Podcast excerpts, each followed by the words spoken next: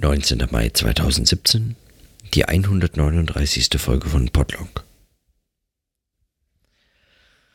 Ich bin heute übers Wochenende nach Nürnberg gefahren und weil die, weil die Bahn keine Zugtickets verkauft, die ich mir leisten kann, musste ich mit dem Auto fahren, was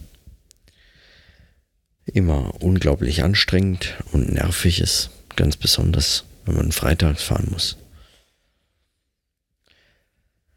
Und weil es so anstrengend ist, habe ich heute auch gar nicht mehr so wahnsinnig viel Lust und Kraft, noch viel zu notieren. Aber ich dachte vorhin, ich, ich würde einfach einen Text vorlesen von Walter Benjamin. Der Text heißt Das Gespräch und ist aus einem Zyklus, den er mit 22 Jahren, so sagt es ungefähr, zumindest der die, die Notizen der Herausgeber, also um 1914 rum, ist der Text äh, entstanden. Äh, erschienen ist er nicht. Ähm, den gab es dann nur so in so Abschriften, der ist unter Freunden kursiert. Und er ist dann in Band 2 der gesammelten Schriften aufgenommen. Aufsätze, Essays, Vorträge und äh, zählt noch zu den früheren Texten. Aber der Text ist äh, ja, ist aus einem Zyklus, den, den Benjamin Metaphysik der Jugend genannt hat. Und das merkt man dem Text auch an. Es geht dann im Weiteren vor allem um Fragen und Probleme der Jugend, äh, die mich äh, nur bedingt in der Hinsicht zumindest interessieren, aber so ein paar Sätze aus dem Text finde ich sehr brauchbar, beziehungsweise ähm, haben mich an meinen Podlog erinnert. Zum Beispiel schreibt Benjamin hier, das Gespräch strebt zum Schweigen und der Hörende ist eher der Schweigende. Sinn empfängt der Sprechende von ihm, der Schweigende ist die ungefasste Quelle des Sinns. Das Gespräch hebt Worte zu ihm als die Fassenden, die Krüge. Der Sprechende senkt die Erinnerung seiner Kraft in Worte und sucht Formen, in denen der Hörende sich offenbart. Denn der Sprechende spricht, um sich bekehren zu lassen. Er versteht den Hörenden trotz seiner eigenen Worte. Dass einer ihm gegenüber ist, dessen Züge unauslöschlich ernst und gut sind, während der Sprechende die Sprache lästert. Das, die, das ist die erste Stelle, die mir wichtig scheint. Ich bin mir natürlich des Kontexts bewusst, also wie dieser Text in, in, in welchen Rahmen der eingebaut ist und dass ich damit auch einiges verstehe, was, was möglicherweise so eher so am Rande erscheint. Und es geht hier explizit nicht direkt um Selbstgespräche, aber ich habe den Eindruck, dass es viel auch darauf zutrifft. Dass es nämlich lohnt, sich zu fragen, ob was Benjamin hier beschreibt als die Rolle des Sprechenden und des Hörenden, also als Schweigender,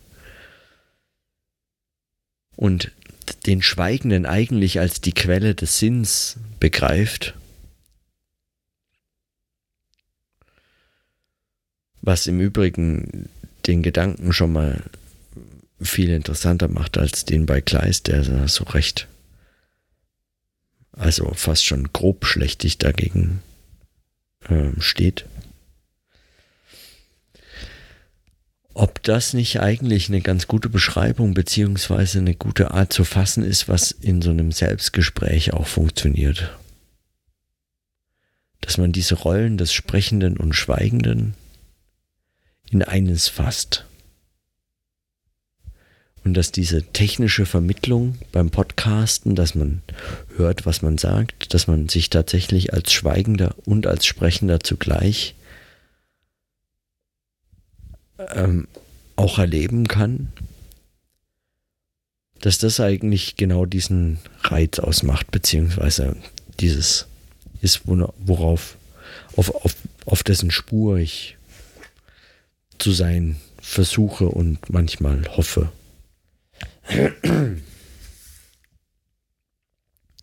Das Gespräch strebt zum Schweigen und der Hörende ist eher der Schweigende.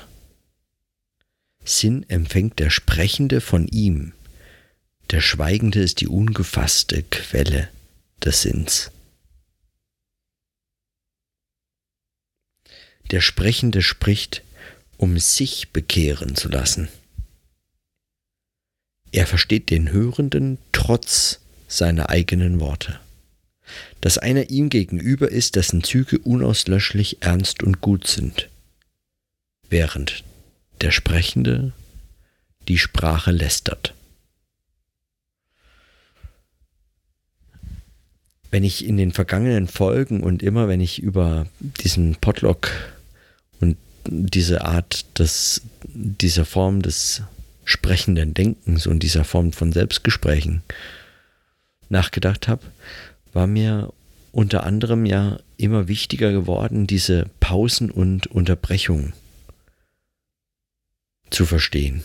Was heißt eigentlich in solchen Momenten den das eigentlich Konstruktive einer solchen, einer solchen Form von Selbstgespräch zu sehen? In den Pausen und Unterbrechungen. Also letztlich genau in den Momenten des Schweigens. Sie sind also als Benjamin sagt hier, dessen Züge unauslöschlich ernst und gut sind. Er versteht den Hörenden trotz seiner eigenen Worte. Der Hörende ist in seiner Ernsthaftigkeit als Hörender, als Schweigender, dem Sprechenden immer wahrnehmbar. Meines Erachtens ist genau das in der technischen Vermittlung von solchen Aufnahmesituationen genau das der Punkt. Unauslöschlich ernst und gut, während der Spr Sprechende die Sprache lästert. Der Sprechende scheitert immer an den Worten. Sie fallen immer zu kurz, zu knapp, zu schlecht aus. Er lästert die Sprache. Jeder Gebrauch von Sprache ist letztlich Lästern der Sprache. So Benjamin hier. Den Sinn gewinnt der Sprechende aus dem Schweigenden. Er spricht, um sich selbst zu bekehren. Er spricht, um in den Genuss des Hörenden als Schweigenden überhaupt kommen zu können. Es bedarf eines Sprechenden, um einen hörenden, Schweigenden zu haben. Es bedarf also des Sprechens, um aus dem Schweigen den Sinn des Sprechens zu sehen.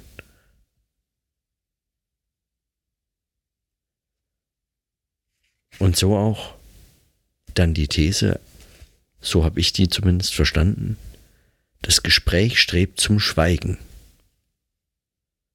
und der Hörende ist er, der Schweigende.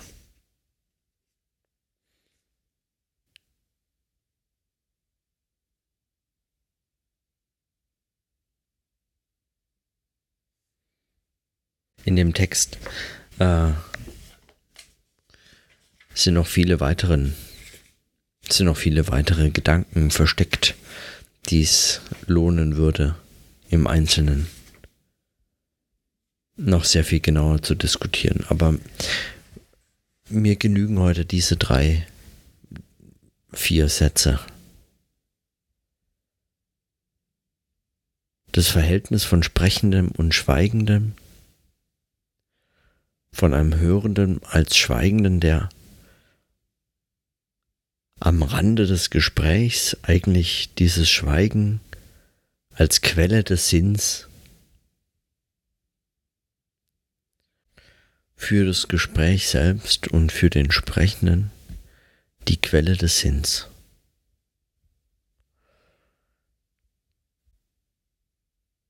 Ich weiß noch nicht mehr, was ich damit mehr anfangen kann, außer dass es möglichst, dass es möglicherweise einfach Sinn macht, ab und zu zu schweigen. Aber dieses Verhältnis, das, wie sehr eigentlich der Sprechende auf das Schweigen angewiesen ist, weil das Schweigen den, die Quelle des Sinns ist. Nicht das Sprechen, sondern das Schweigen.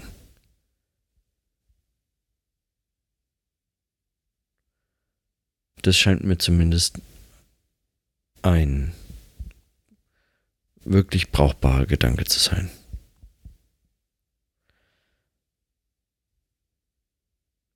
Dass dieses Schweigen aber natürlich nicht ein Schweigen ist, dass es ohne ein Sprechen gäbe, sondern dass das Schweigen ist etwas, was überhaupt erst durch das Sprechen hervorgebracht wird. Und zugleich ist es das, was den Sinn des Sprechens wiederum hervorbringt. Oder wie Benjamin sagt, das Schweigen gebiert sich also selber aus dem Gespräch. Wer spricht, geht in den Lauschenden ein.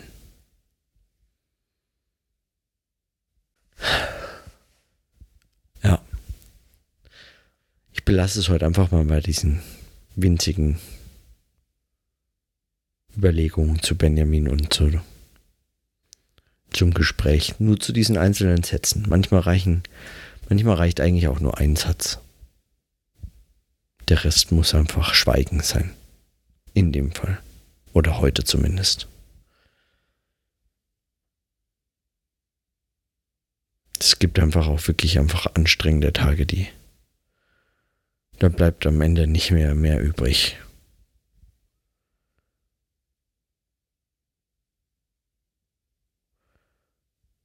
In diesem Sinne, dann bis morgen.